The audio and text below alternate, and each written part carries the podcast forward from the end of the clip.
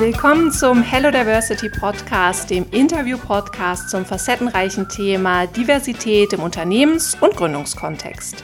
Wir sind Janina und Marie und wir haben im Juni 2019 an der Freien Universität Berlin die Hello Diversity Conference veranstaltet. Wir haben uns da mit Gründerinnen, mit Wissenschaftlerinnen und Studierenden getroffen und uns über ganz verschiedene Aspekte unternehmerischer Diversität ausgetauscht und viel diskutiert.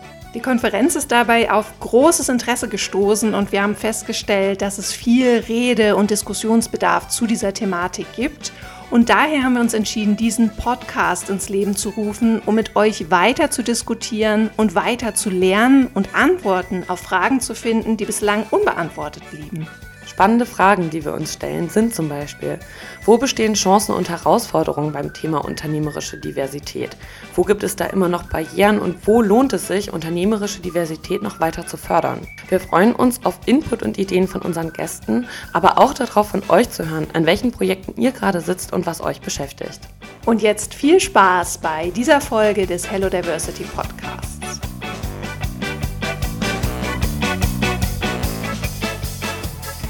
Wir sitzen heute wieder in Janinas super gemütlichem Wohnzimmer.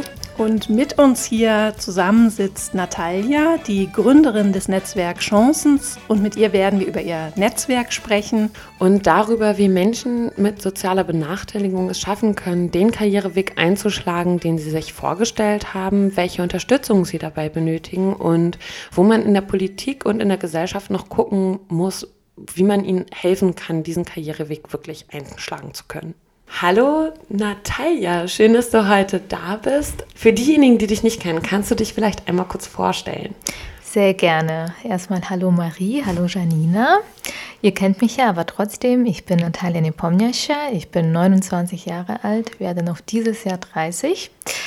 Äh, ja, was soll ich noch für mich erzählen? Ich bin 1989 in Kiew geboren, kurz nach dem Mauerfall. Bin dann 2001 mit meinen Eltern zusammen nach Deutschland ausgewandert. Wir haben uns in Augsburg niedergelassen.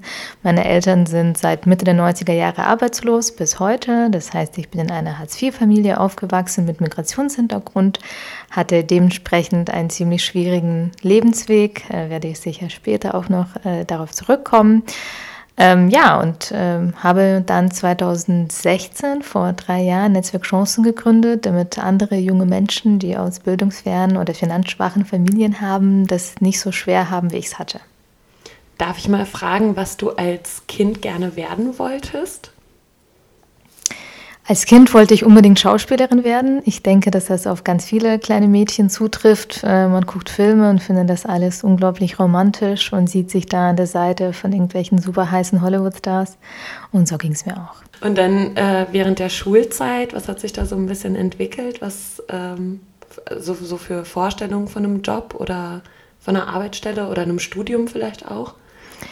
Ähm, also ich, ich, war von der Realschule. Ähm, das war eine Entscheidung damals 2002, ähm, so ungefähr ja, ein Jahr nachdem wir in Deutschland waren, wurde so ein Test gemacht und da wurde festgestellt, dass ich für das Gymnasium nicht gut genug sei, für die Realschule nur. Da wurde Englisch, Mathe und Deutsch getestet. Ich glaube, das hat insgesamt so zwei Stunden gedauert. War sicherlich nicht wissenschaftlich unterlegt oder so, sondern da wurden so ein paar Übungen gemacht. Ja, und dann äh, war ich jedenfalls auf einer Realschule und ähm, wollte aber trotzdem irgendwie so nach den neunten musste ich ein Pflichtpraktikum machen und habe das tatsächlich in einer Rechtsanwaltskanzlei absolviert, ähm, weil ich mir vorstellen konnte, Rechtsanwältin zu werden und irgendwie dann eventuell später Jura zu studieren.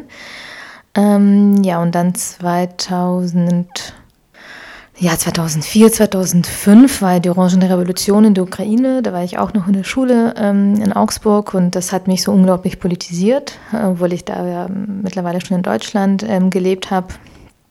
Äh, und seit der Zeit ungefähr mh, hm, konnte ich mir auch vorstellen, etwas im Bereich internationale Politik zu machen und habe ja dann auch letztendlich äh, 2012 meinen Master abgeschlossen in internationale Politik also ich kenne das auch. Ich wollte auch mal Rechtsanwältin werden. Dann war so ein bisschen, okay, das äh, Verständnis von Gerechtigkeit, das wird da doch irgendwie nicht so ganz unter, untermauert in diesem, in diesem Beruf. Man muss sich da doch irgendwie an ganz andere Richtlinien und so weiter dann halten.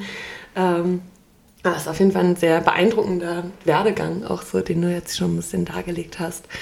Äh, du warst ja bei uns auch auf der Konferenz, auf der Hello Diversity Konferenz, die wir jetzt in der letzten Woche gefeiert, zelebriert haben. ich finde, hinter uns gebracht haben. Es, es kommt dem nicht, äh, nicht an. Nein, es war ganz toll.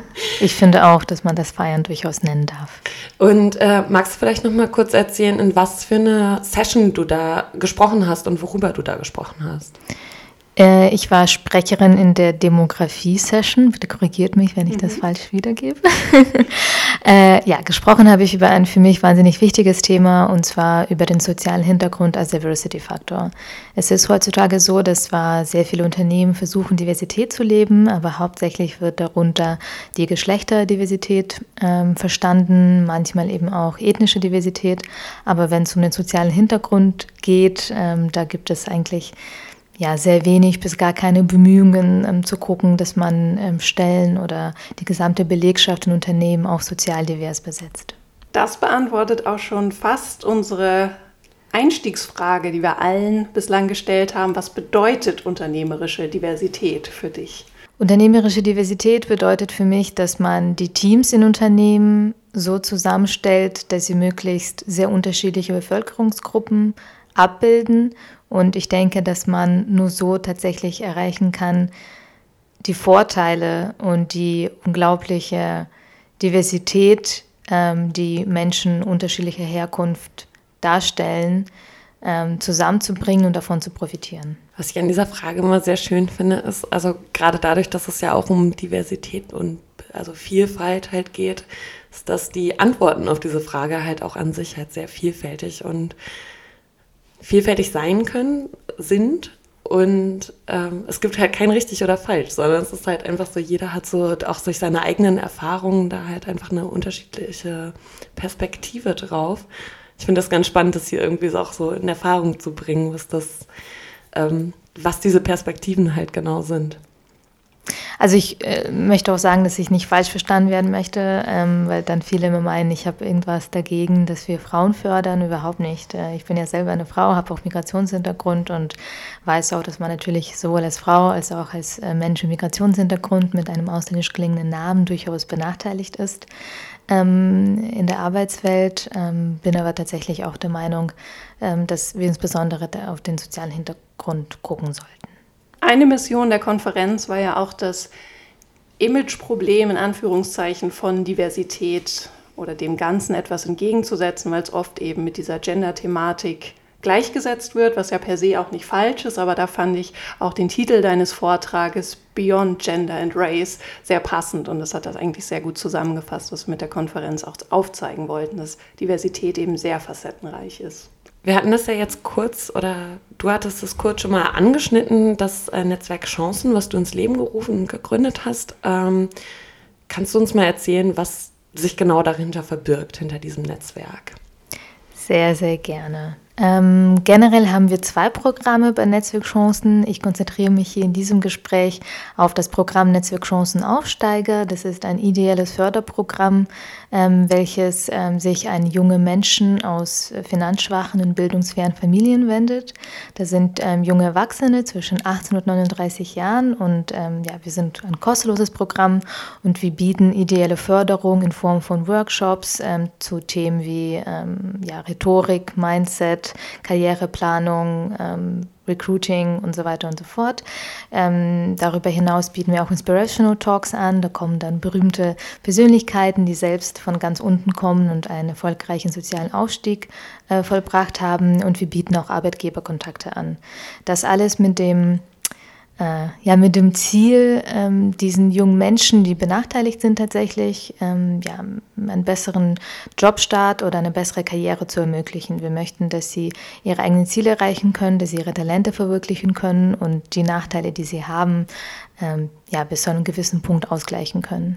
Und die Workshops oder die Ressourcen, die jetzt den ähm, Teilnehmern und Teilnehmerinnen dort zur Verfügung stehen, äh, das bietet ihr hier in Berlin an oder auch noch an anderen Standpunkten in Deutschland? Das Ziel ist auf jeden Fall, dass wir unser Programm bundesweit anbieten. Also man kann sich bei uns aus jedem Bundesland äh, ja, für das Programm bewerben. Wir sind auch sehr niedrigschwellig. Äh, also man geht einfach auf unsere Homepage netzwerk-chancen.de slash Aufsteiger und füllt ein Formular aus und ähm, ja, muss auch ganz klein so in zwei Sätzen seine Motivation begründen, ein paar Fragen beantworten ähm, zum ja, zum persönlichen Werdegang. Ähm, und wenn unserer Meinung nach nichts dagegen spricht, ähm, dann ist man auch schon dabei. Ähm, ehrlicherweise ist es bis jetzt so gewesen, dass wir Events nur in Berlin und Frankfurt am Main angeboten haben, was einfach unseren Ressourcen geschuldet ist. Wir sind ein ehrenamtliches Projekt und äh, da war es uns bisher nicht möglich, äh, Veranstaltungen und Förderungen auch in anderen Bundesländern anzubieten. Das ist aber auf jeden Fall geplant. Siehst du die Initiative ähm, bei den Teilnehmern und Teilnehmerinnen, dass sie sagen, okay, sie nehmen das mit nach Hause, sie wollen dort quasi auch irgendwie eine Gruppe anfangen, dass die Leute sich dann dort vor Ort halt auch irgendwie vernetzen können? Auf jeden Fall. Wir kriegen tatsächlich äh, relativ viele Anfragen aus anderen Bundesländern. Ähm, aus Bayern, aus NRW kommen sehr viele, die äh, fragen, ob sie bei uns äh, ehrenamtlich mitmachen können in unserem ehrenamtlichen Team. Da überlegen wir uns gerade so eine Art ähm, ja, Stadt-Captain-Programm, dass wir das auch ermöglichen können. Ähm, das heißt, das äh, findet auf jeden Fall statt. Was wir auch sehen, ist, dass junge Menschen zum Teil äh, für die Workshops oder für die Inspirational Talks ähm, extra nach Berlin kommen. Wir versuchen da auch, soweit es uns möglich ist, auch mit den Fahrtkosten zu helfen. Ähm, und ja, natürlich nehmen sie es dann mit und uns geht es ja auch viel darum, ähm, sie darin zu bestärken, dass sie selbstbewusster werden, dass sie sich viel zutrauen. Denn gerade wenn man aus prekären Verhältnissen kommt, ist es oft so, dass man einfach nicht an sich glaubt, obwohl man sehr talentiert ist und sehr viel drauf hat. Und äh, wir sagen ihnen auch immer, es ist sehr gut, wenn du selber an dich glaubst, aber noch schöner ist es, wenn du auch anderen sagst, dass sie an sich glauben sollten. Das ist ja dann auch genau so der, der Vorteil von so einem Netzwerk, dass man dort halt quasi die Leute hat, die an einen glauben, also die das halt auch aus der eigenen Erfahrung dann natürlich halt ähm, sehr ehrlich meinen, einem diesen Glauben und diese Motivation halt einfach nahezulegen. Ähm, du hast jetzt also quasi gerade schon erzählt, dass es äh, sehr viel, also eine große Resonanz hat, ähm, eure, eure Projekte, eure, eure Workshops. Wie viele Leute habt ihr jetzt bisher damit erreicht? In der Förderung sind gerade 330 äh, junge Erwachsene aus ganz Deutschland. Davon sind allerdings 260 in Berlin. Ähm, eben weil wir die meisten Events ähm, hier anbieten, hat sich das so ergeben. Ähm, ja. Wie alt sind die Teilnehmer und Teilnehmerinnen im Schnitt und mit was für einem Hintergrund kommen sie? So idealtypisch. Ja, das ist tatsächlich ganz interessant, weil wir da selber ganz überrascht waren, dass wir das erhoben haben. Äh, das Durchschnittsalter liegt bei 28 Jahren. Wir haben selber eigentlich gedacht, dass wir das Programm ähm, aufgesetzt haben. Vielleicht sage ich nur kurz was zum, ähm, zu dem Alter, warum das eben 18 bis 39 ist. Ähm, das hat den Hintergrund, dass natürlich ähm, gerade Aufsteiger manchmal etwas länger brauchen, bis sie in den Beruf einsteigen. Wenn sie erstmal eine Ausbildung gemacht haben oder ihren erst nachgeholt haben, dann dauert es ihm dementsprechend länger, bis man äh, tatsächlich loslegen kann. Und ähm, wir haben schon, glaube ich, eher gedacht, dass sich eher jüngere Menschen angesprochen fühlen, die vielleicht noch gar nicht wirklich einen Job angefangen haben.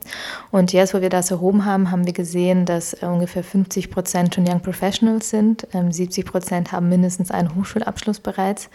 Äh, und die beliebtesten Studiengänge sind Politik, BWL und Soziologie. Das ist eine interessante Mischung auf jeden Fall auch. Aber das heißt also, wenn du jetzt auch gerade erzählst, okay, ähm, die Leute fangen ein bisschen später an im Leben quasi sich dann mit ihrer, mit ihrer Karriere auseinanderzusetzen, Karriereweg einzuschlagen, äh, heißt das ja, dass ihr mit, den, mit diesem Programm auch noch eine, ein anderes Problem tackelt, nämlich halt irgendwie diese, quasi diese Diskriminierung von Leuten, die halt einfach älter sind sind und mit, also quasi etwas später erst in den Beruf halt irgendwie einsteigen, von denen erwartet wird, dass sie bis dahin vielleicht halt auch irgendwie schon ganz viel Berufserfahrung gesammelt haben, was sie dann halt einfach dort noch nicht haben.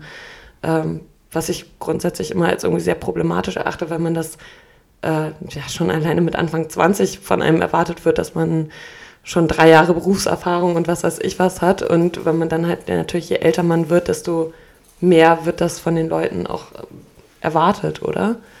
Wir treten auf jeden Fall dafür ein, dass man ähm, jeden Kandidaten, jede Kandidatin als ein Individuum wahrnimmt mit den Stärken und vielleicht auch äh, Potenzialen, die äh, dieser Mensch mitbringt, vollkommen unabhängig davon, wie alt die Person ist ähm, oder was für einen sozialen Hintergrund sie hat. Und äh, wenn jeder Arbeitgeber ja ein bisschen mehr, glaube ich, jede Bewerbung oder jeden Kandidaten als ein Individuum betrachten würde und ein bisschen weniger als einfach nur ähm, ein Lebenslauf, ähm, würden wir auch schnell weiterkommen.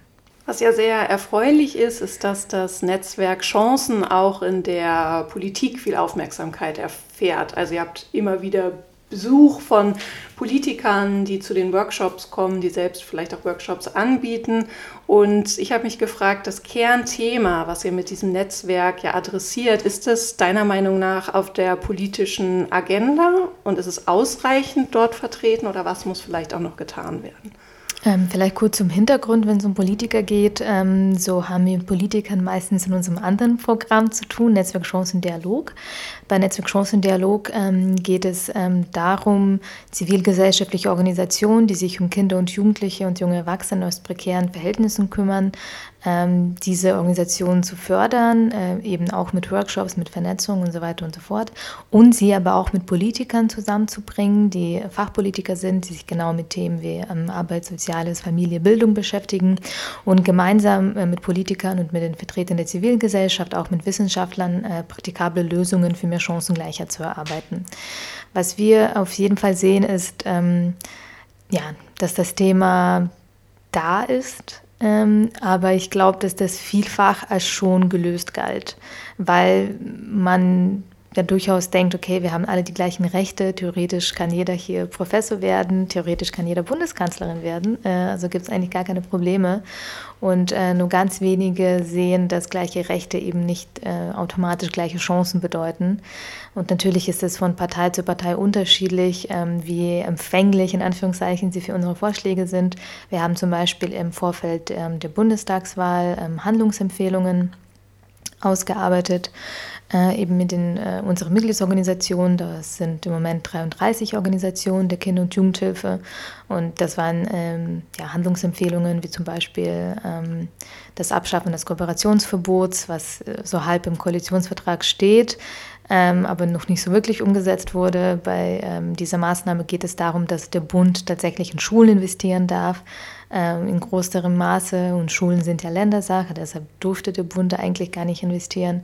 Wir haben da auch aber einen sehr, sehr starken ähm, Ausbau der individuellen Förderung gefordert und natürlich kann man nur individuell ähm, fördern äh, wenn man äh, tatsächlich ja, sehr viel mehr Lehrer, sehr viel mehr Sozialpädagogen, sehr viel mehr Erzieher hat. Ähm, und ähm, da sehen wir ehrlich gesagt, dass durchaus Sachen passieren, aber viel zu langsam und viel zu wenige, viel zu träge. Und der große Wurf stand bisher auf jeden Fall zu fehlen.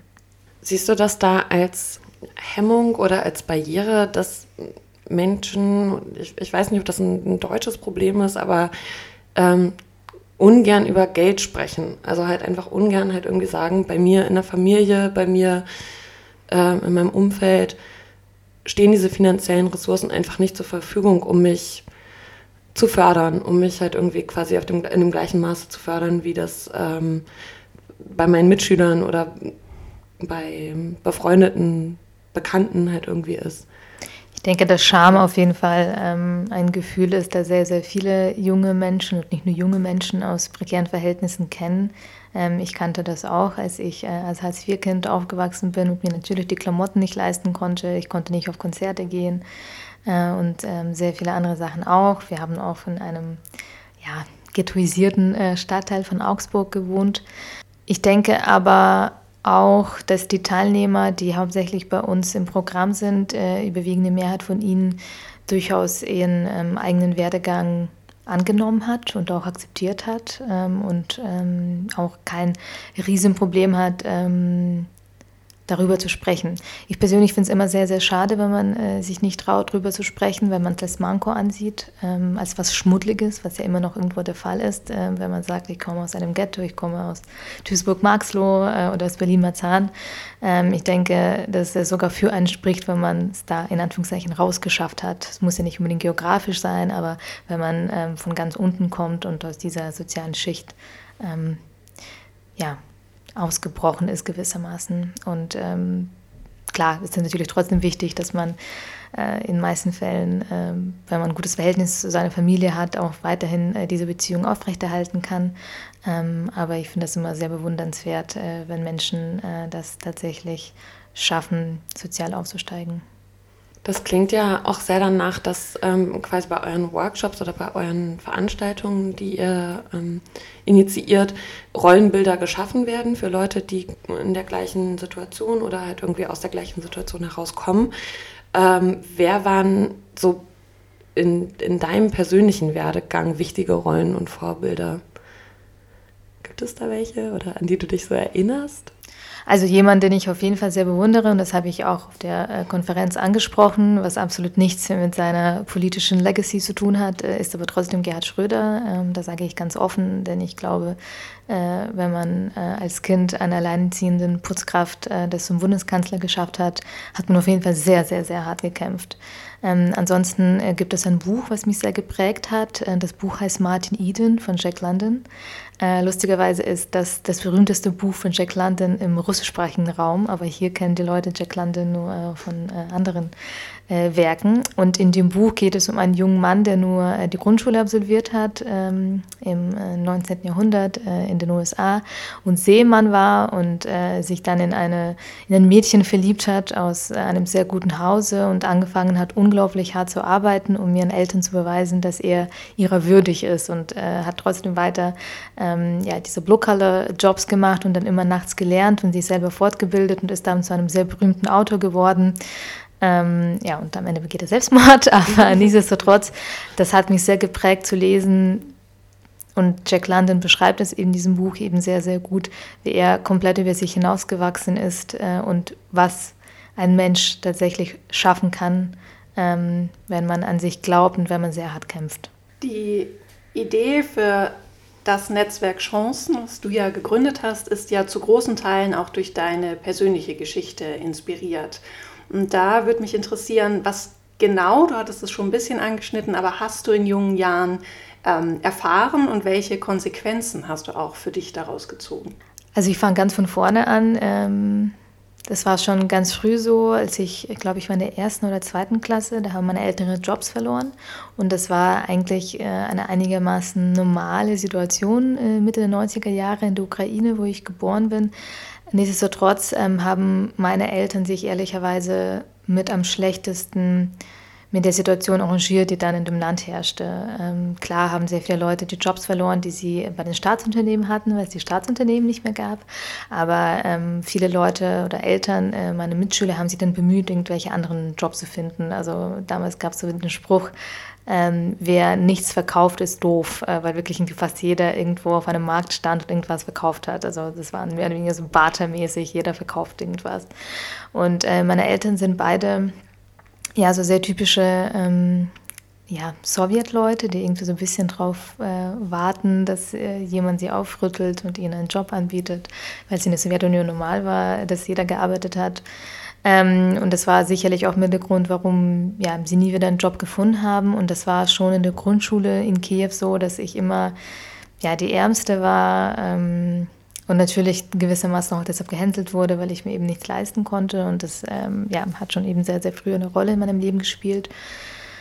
Ähm, und dann, als wir dann in Deutschland waren, ähm, hat sich die Situation nur unwesentlich verbessert, eben weil wir von Hartz IV gelebt haben und weil man schon, obwohl ich nur von der Realschule war und das war jetzt auch keine elitäre Schule oder sowas, aber natürlich trotzdem die Unterschiede gemerkt habe. Später dann äh, natürlich wie ich schon beschrieben habe, äh, war ich auf einer Realschule. Ich konnte kein Abitur machen. Ich habe dann zwei schulische Ausbildungen gemacht zur Übersetzerin und Dolmetscherin und davor zur Fremdsprachenkorrespondentin. Und äh, erst die zweite Ausbildung wurde dann in äh, Großbritannien als ein Undergraduate Degree, also ein Bachelor anerkannt. Und so konnte ich nach England gehen und dort meinen Master in internationale Politik machen. Und auch da habe ich natürlich erlebt, wie mir zum Beispiel Auslands-BAföG verweigert wurde ähm, vom ähm, ich weiß nicht genau, wie das Amt sich nennt, aber es war auf jeden Fall irgendein Ausbildungsförderungsamt aus Köln, weil sie für Großbritannien zuständig sind. Das weiß ich noch ganz genau, wie sie mir so einen Brief geschrieben haben, ähm, dass äh, sie zwar einsehen, dass ein Hochschulabschluss äh, mir den Weg in den Arbeitsmarkt erleichtern würde, aber sie hätten mir ja schon äh, meine Ausbildung gefördert ähm, und deshalb würden sie mir keinen Auslandsbeifall geben. Und dazu muss ich wirklich noch erwähnen, ich habe meine Ausbildung zur Übersetzerin um ein Jahr verkürzt. Natürlich hätte ich sie ganz normal drei Jahre gemacht, hätte ich drei Jahre lang BAföG bekommen aber anstatt dann zu sagen, okay, angesichts, angesichts dieser Tatsache fördern wir dir zumindest zum Teil das Jahr in Großbritannien kam nichts. Und wenn ich äh, natürlich mein Master dort nicht gemacht hätte, würde ich jetzt nicht annähernd so viele Steuern zahlen. Ähm, also das waren immer wieder so ja, Rückschläge. Und natürlich war das sehr hart für ein Hartz-IV-Kind, äh, sich irgendwie ein Master in Großbritannien leisten zu können. Und dann, als ich äh, nach Berlin gekommen bin, 2012 war das, vor der Tatendrang und dachte, jeder wird mich haben wollen. Ich spreche fünf Sprachen, ich bin total toll. Ich habe in England studiert, ich war mir echt sicher, das ist was super Besonderes, musste ich feststellen. So im politischen Bereich ist es nichts Besonderes. Hier sprechen alle sehr viele Sprachen, gerade wenn man Außenpolitik machen will, ist das super normal. Äh, ganz viele haben in Oxford oder Cambridge ähm, studiert oder in der Columbia in New York und ähm, ich war an keiner Uni, die äh, groß jemand was sagen würde. Und ähm, ja, ich habe ganz lange keinen Job gefunden, weil ich ähm, ja keine tollen Praktika hatte, weil mir natürlich vorher niemand gesagt hat, dass es äh, notwendig ist, ähm, weil ich überhaupt niemand kannte im politischen Bereich ähm, eben absolut kein Netzwerk hatte, mich vielleicht auch so ein bisschen tapsig zuerst irgendwie angestellt habe äh, mit meinem sozialen Hintergrund. Und das hat dann wirklich so äh, ein, zwei Jahre gedauert, dass ich wirklich angekommen bin äh, und dann irgendwann einen Job äh, hatte, den ich aber auch über mein Netzwerk dann irgendwann gefunden habe, nachdem ich mir ein Netzwerk exzessiv aufgebaut habe. Viel von dem, was du jetzt aus deiner persönlichen Geschichte erzählt hast, aber auch worüber wir vorher gesprochen haben, ähm, dreht sich ja darum, dass man einfach wirklich sehr hart arbeiten muss und kämpfen muss, wenn man quasi dort ähm, aus einer finanziell benachteiligten Situation dort eine, eine, Karriere anstreben möchte, in der man halt vielleicht viel verdient, in der man dann auch irgendwie sozial ein bisschen besser gestellt ist.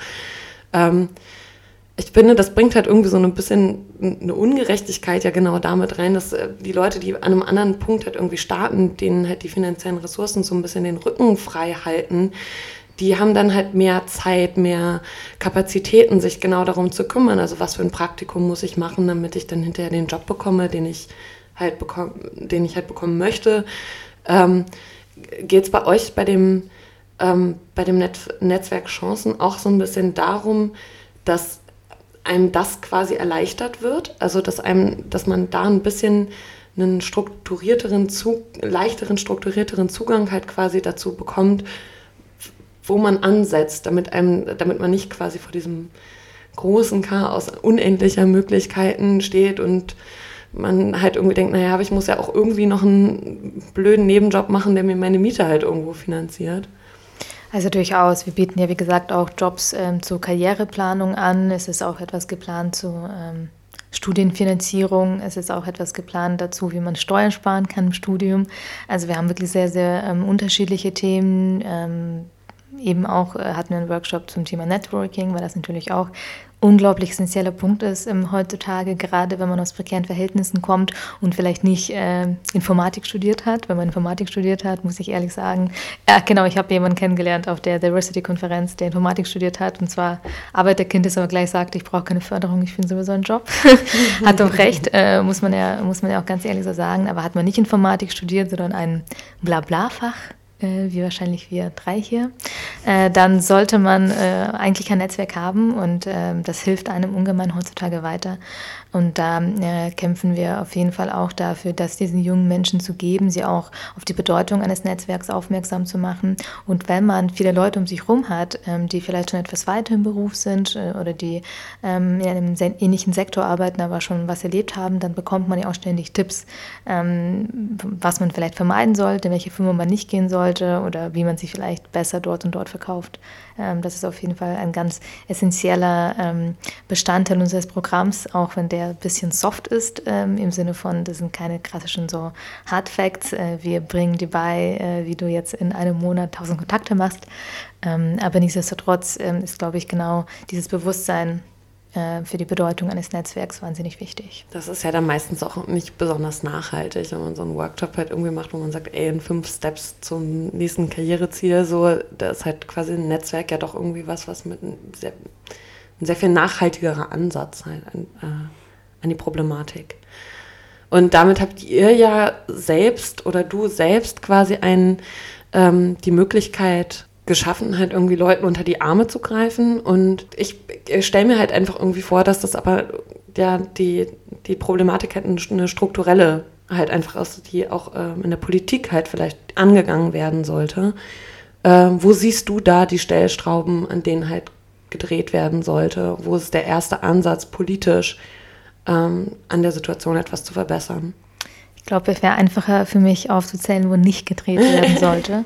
Also es fängt auf jeden Fall schon bei der frühkindlichen Förderung an, ehrlicherweise sogar schon früher. Ich bin dafür oder wir treten dafür ein, dass man während der Eltern, äh, die ähm, ja, in einem bildungsfernen Milieu oder einem finanzschwachen Milieu kommen, dass man die schon unterstützt, denen unter die Arme greift, die ersten Lebensmonate eines Kindes äh, begleitet, ihnen erklärt, wie sie das Kind bestmöglich fördern können, äh, wenn sie vielleicht ein bisschen überfordert sind, auch Hilfestellung leistet. Und natürlich ähm, sollte das eigentlich für alle Eltern Eltern gelten, äh, nicht nur für die, die ähm, aus unglücklichen oder unter privilegierten Verhältnissen kommen.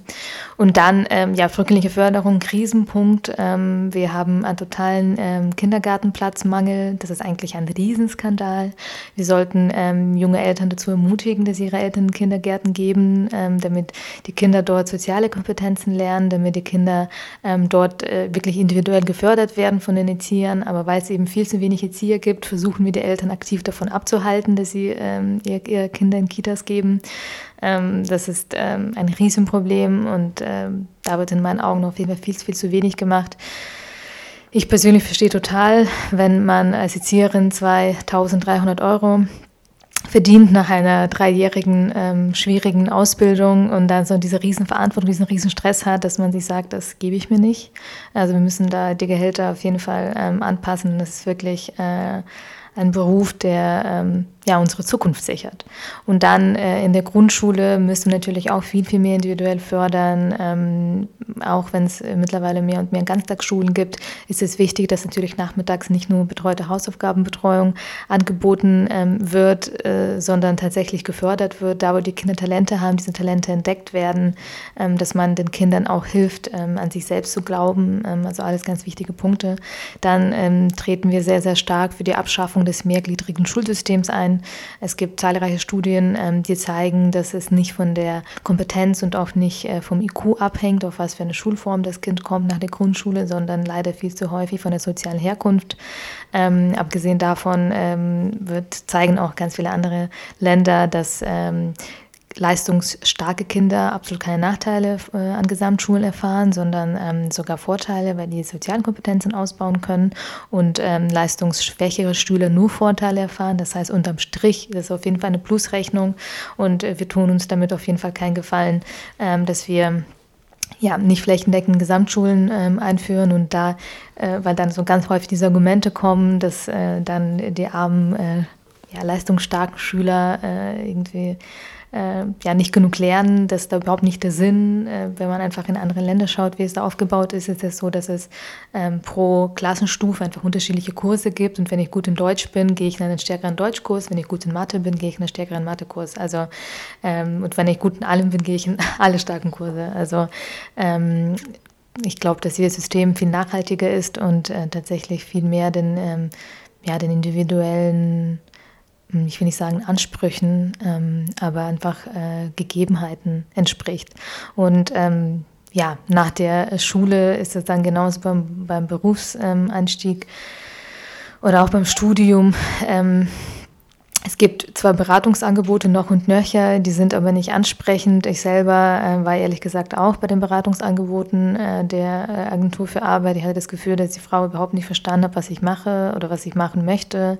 Sie hat mir dann, glaube ich, von irgendeiner Stelle erzählt, ähm, die äh, also irgendein Unternehmen, was gegenüber der Agentur für Arbeit äh, ein Büro hat und die war mit einem da in der Kantine zusammen essen und dann hat er davon eine Stelle im Lager erzählt. Also es war komplett äh, groteske Situation, obwohl es eine Berufsberatung für Akademiker war.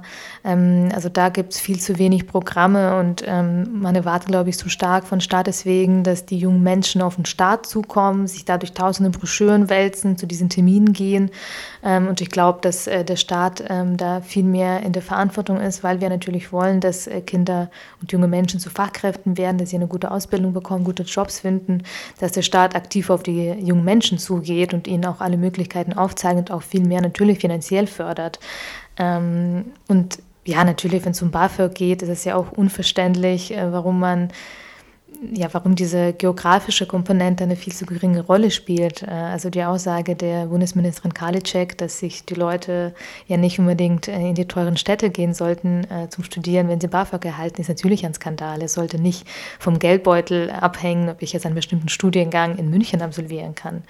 Also ich glaube, da ähm, kann man auf jeden Fall einiges tun. Da sitzen ja dann halt auch nun mal die Professoren, äh, bei denen man in die Lehre gehen möchte. Also das hat ja dann quasi dann da auch einen großen Zusammenhang. Und ich finde, das, was du gerade erzählst, ist, dass unsere Politik oder unsere Gesellschaft uns halt einfach zu Einzelkämpfern ausbildet, äh, die gucken müssen, wo jeder selber halt irgendwie gucken muss, wo er bleibt, während wenn man das quasi schon vom Kindergarten an über die Schulen, die sich nicht aufspalten, ähm, durchzieht, so ein Programm, da bilden sich ja genau diese Netzwerke, die du jetzt halt quasi in deiner Freizeit in, aufopferungsvoll quasi gebildet hast, ähm, die würden sich dadurch ja von alleine bilden. Also da wären halt dann diese Peers, die man braucht, wo man halt irgendwie sagt, okay, ein Kind oder eine Schulklasse, da hat man Kinder, die machen zehn unterschiedliche Praktika in verschiedenen Bereichen, aber können sich halt dadurch, dass sie alle auf der gleichen Schule sind, weiterhin austauschen, können gucken, wo sind die Talente bei den unterschiedlichen Mitschülern, von denen man profitieren kann, was uns, glaube ich, einfach sozial auch zu einer schöneren Gesellschaft einfach führen würde. Ja, also soziale Durchmischung ist ein äh, ganz, ganz äh, wichtiger Punkt, den wir auf jeden Fall brauchen, wenn wir den sozialen Zusammenhalt stärken wollen. Äh, natürlich spielt da auch die ähm, Wohnungs- oder die Mietenpolitik eine sehr große Rolle, aber dazu möchte ich jetzt politisch nicht so viel sagen. Da gibt es ja ganz viele Experten, die da ganz tolle Ideen haben.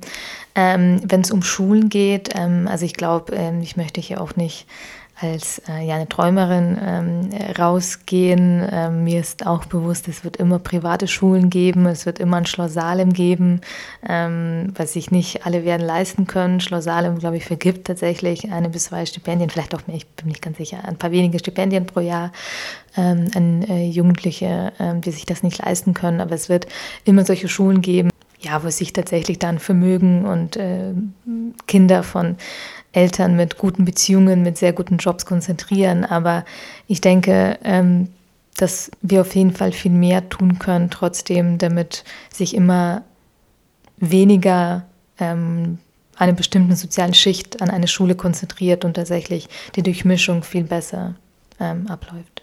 Würdest du so weit gehen zu sagen, dass sozial benachteiligte Kinder und Jugendliche, die ja nicht nur Nachteile im Bildungswesen, sondern auch im beruflichen Werdegang erfahren, auch einem gesellschaftlichen Stigma nach wie vor ausgesetzt sind? Ja, das würde ich auf jeden Fall sagen. Es ist immer so ein bisschen die Frage, ähm, ob man das jemandem anmerkt. Natürlich gerade, wenn man ähm, ja, sich einfach, einfach Hochdeutsch spricht, sich gewählt ausdrückt ähm, vielleicht auch keinen Migrationshintergrund äh, hat, ähm, dann wird man mir das, also mir im Sinne von der Person, das dann eventuell gar nicht anmerken.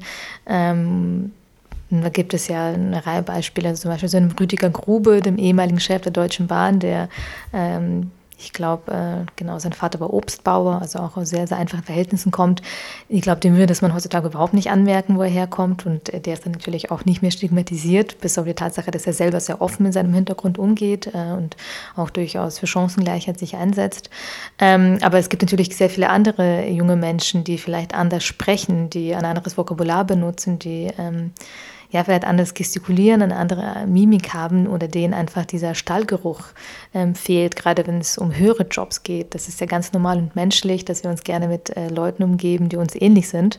Und gerade in den Chefetagen sind eben meistens Menschen, die aus sehr gutbürgerlichen Verhältnissen kommen, äh, die äh, von einer bestimmten Art und Weise sich ausdrücken, bestimmten, ja, bestimmte Gangart haben. Und ähm, wenn sie dann jemanden vor sich haben, ähm, der ja ganz anders ist, ist die Wahrscheinlichkeit einfach höher, dass sie ihn auch unterbewusst ja, vielleicht nicht so gut finden und dann nicht einstellen. Und deshalb treten wir auch äh, dafür ein, dafür zu sensibilisieren, ähm, dass man explizit auf diesen einerseits sozialen Hintergrund doch achtet, wenn man diverse werden will. Es spricht eigentlich nichts dagegen, in einem Bewerbungsgespräch zu fragen, äh, was für einen sozialen Hintergrund jemand hat. Natürlich als freiwillige Frage. Man kann niemand dazu zwingen, sie zu beantworten, ist ja auch in Ordnung. Ähm, aber gleichzeitig äh, treten wir auch dafür ein, äh, Personaler und ähm, ja, Hiring Manager, die Bewerbungsgespräche führen, dafür zu sensibilisieren, ähm, ja, sich selber zu reflektieren und zu gucken, ob man nicht tatsächlich ähm, jemanden nicht einstellt, weil er irgendwie anders ist, aber vielleicht trotzdem eine totale Bereicherung fürs Unternehmen wäre. Kennst du vielleicht Beispiele für konkrete Unternehmen, vielleicht auch hier aus dem Berliner Startup-Ökosystem, die dieser Benachteiligung auch bewusst schon etwas entgegensetzen und sich in diesem Bereich engagieren? Sehr einfache Frage, nein. Äh, mir sind keine bekannt. Wir führen sehr viele Gespräche, ähm, sowohl mit Startups als auch mit etablierten Unternehmen und äh, ja, gehen da an die Diversity Manager ran, an die Personalabteilungen, äh, wiederholen das Gebetsmühlenalt, wie wichtig der soziale Hintergrund ist, dass das ein ganz äh, wichtiger Diversity-Faktor ist, ob sie da nicht äh, Interesse hätten, das spezielle Programm in deren äh, Unternehmen einzuführen oder sie überhaupt darüber nachdenken, dass ja, zu beachten. Äh, und wir hören meistens, dass es tatsächlich äh, nur um Gender Diversity geht und das ist das ähm, Thema, dem sie sich verschrieben haben. Ähm, und das geht wirklich von Unternehmen, die entweder das Problem überhaupt nicht erkennen oder nicht erkennen wollen, bis hin zu Unternehmen, die sagen, ja, ähm, also ihr habt schon recht, aber das ist ganz schwer zu messen und ist zu kompliziert und im Moment kümmern wir uns eben um die Frauen kann mir auch gut vorstellen, dass das halt gerade eine Problematik ist, bei der man sich sehr leicht auf diesem Auge blind stellen kann. Also halt einfach sagen kann, naja, wir finden halt diese Leute nicht, die passend sind für die Positionen, die aus sozial benachteiligterem Milieu oder so halt stammen. Also meistens wird tatsächlich einfach gesagt, wir wissen es nicht, wir wissen nicht, was für einen sozialen Hintergrund die Leute haben. Ähm, ich denke aber, man weiß auch nicht, was für eine sexuelle Orientierung jemand hat und trotzdem gibt es mittlerweile sehr viele Unternehmen, die explizit Programme haben, ähm, die Menschen ähm, ja, mit äh, ja, aus, der, aus der LGBT-Community ähm, fördern und genauso wäre es durchaus möglich, Menschen ähm, aus benachteiligten sozialen Verhältnissen zu fördern. Äh, man muss einfach wollen und ich glaube, dass die meisten ja, das überhaupt nicht wollen. Während der Konferenz habe ich mir da so ein bisschen auch Gedanken darüber gemacht, wie man das an einem eigenen Unternehmen feststellen kann, ob man jetzt halt divers dort aufgestellt ist oder nicht. Und habe mir so vorgestellt, vielleicht ist ein hilfreicher Ansatz, sich wirklich mal die Gesellschaft wirklich objektiv anzuschauen, zu gucken, was für verschiedene Gruppen dort vertreten sind und dann den Blick ins eigene Unternehmen zu werfen und zu gucken, sind diese Gruppen in der gleichen Ausprägung hier auch vertreten? Bildet mein Unternehmen die Gesellschaft, die Gesellschaft ab, in der wir wirtschaftlich agieren? Weil das wäre ein Unternehmen, das quasi fair, divers aufgestellt ist und für die Gesellschaft wirtschaftet, in der es halt quasi agiert. Also ich kann mir durchaus vorstellen, dass er sehr, sehr schwer ist. Ähm, wahrscheinlich so äh, der einzige Punkt hier in dem Gespräch, wo ich die Unternehmen vielleicht ein bisschen in Schutz nehme. Ähm, ich glaube, es gab mal eine Studie dazu, dass es 180 verschiedene äh, Diversitätsmerkmale gibt. Ähm, und ich kann mir vorstellen, ähm, wenn man versucht, das auszuwerten, dass es wirklich unglaublich schwierig wäre, wenn man jetzt sagt, äh, okay, es gibt jetzt, weiß ich nicht, in Deutschland Gott, wie viele sind wir in Nordrhein-Westfalen? Also irgendwie jeder Sechste oder jeder Fünfte kommt aus Nordrhein-Westfalen, müssen wir jetzt auch, äh, jeder Sechste bei uns muss auch aus Nordrhein-Westfalen kommen. Ähm, also ich glaube, äh, da kann man irgendwo, ähm, ja, irgendwo sich verlieren, äh, wenn man versucht, da wirklich so ein, so ein schablonhaft eine Belegschaft zu schaffen. Ähm, aber soziale Herkunft, äh, also ist tatsächlich etwas, ähm, was sehr naheliegend ist. Es gibt viele, viele Dutzend Millionen von Menschen, die aus äh, ja, benachteiligten Verhältnissen kommen. Und dass sie so viel schlechtere Chancen haben, äh, ist für mich in der Tat weiterhin ein Skandal.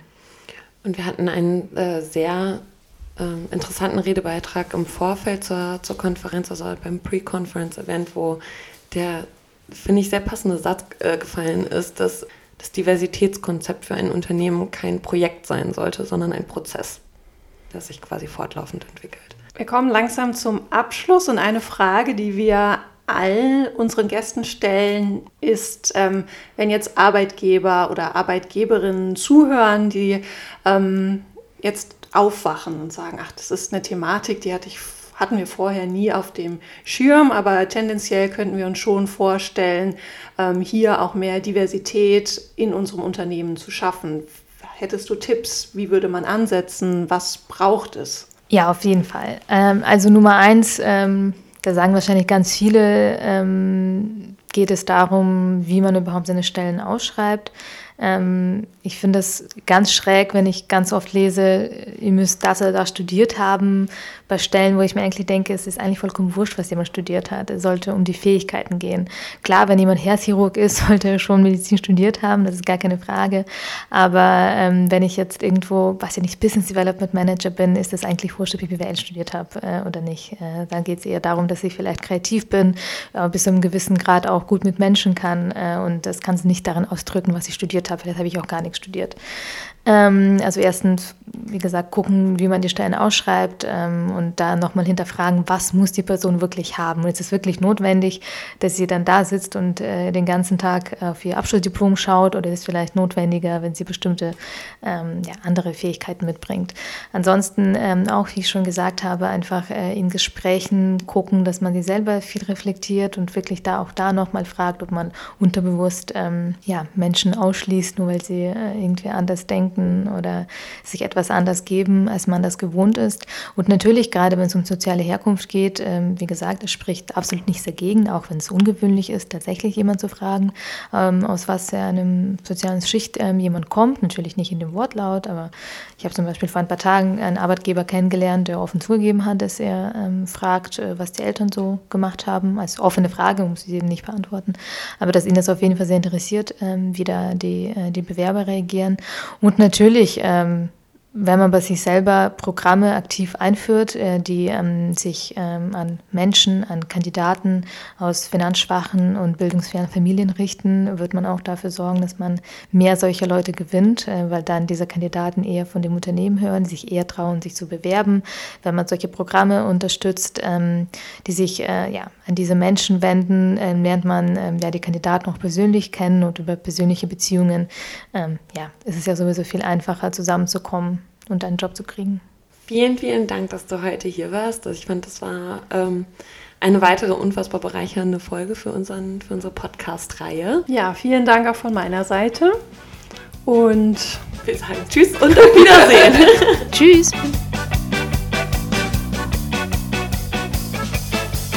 Wir haben jetzt viel darüber gehört, was Natalia mit ihrem Netzwerk selbst auf die Beine gestellt hat, wo sie die Leute unterstützt und ihnen unter die Arme greift.